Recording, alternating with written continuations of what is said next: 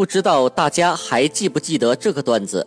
去营业厅办卡，问营业员小姑娘：“这四 G 有什么好的？”小姑娘回答：“大叔，二 G 可以看苍井空小说，三 G 可以看苍井空图片，四 G 可以看苍井空视频。”姑娘，你净说一些大叔听不懂的。苍井空是谁呀？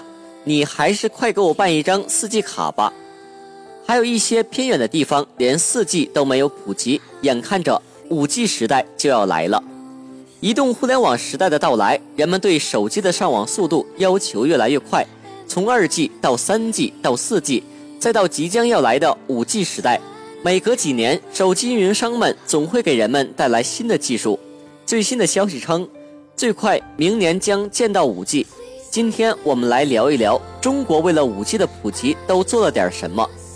美国时间十月十七日，在三 G PPRIN 幺八七次会议上，关于五 G 短码方案的讨论中，中国华为推荐的 Polarcode 信道编码方案脱颖而出，成为五 G 短码控制信道的最终解决方案。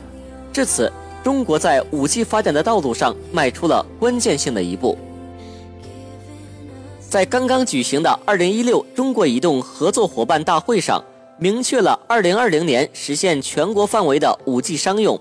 中国移动计划在2017年即开始大规模的 5G 外场实验，在2018年开始 5G 的试商用。相比2015年提出的目标，大约提前了三四年。另外，中国的 5G 推进主导机构 IMT 2020推进组在上个月也表示，我国将于2017年展开 5G 网络第二阶段测试。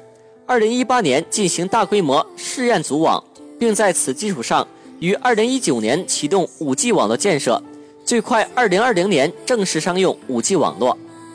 全世界的电信运营商在五 G 网络上的步伐都在加快，尤其是部分发达国家早已走在前列。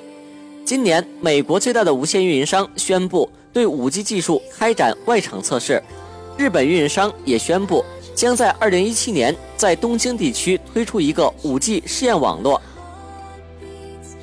五 G 将比四 G 快十到一百倍，更快的速度也将提升网络的质量，可以容纳更多的用户在同一时间登录网络。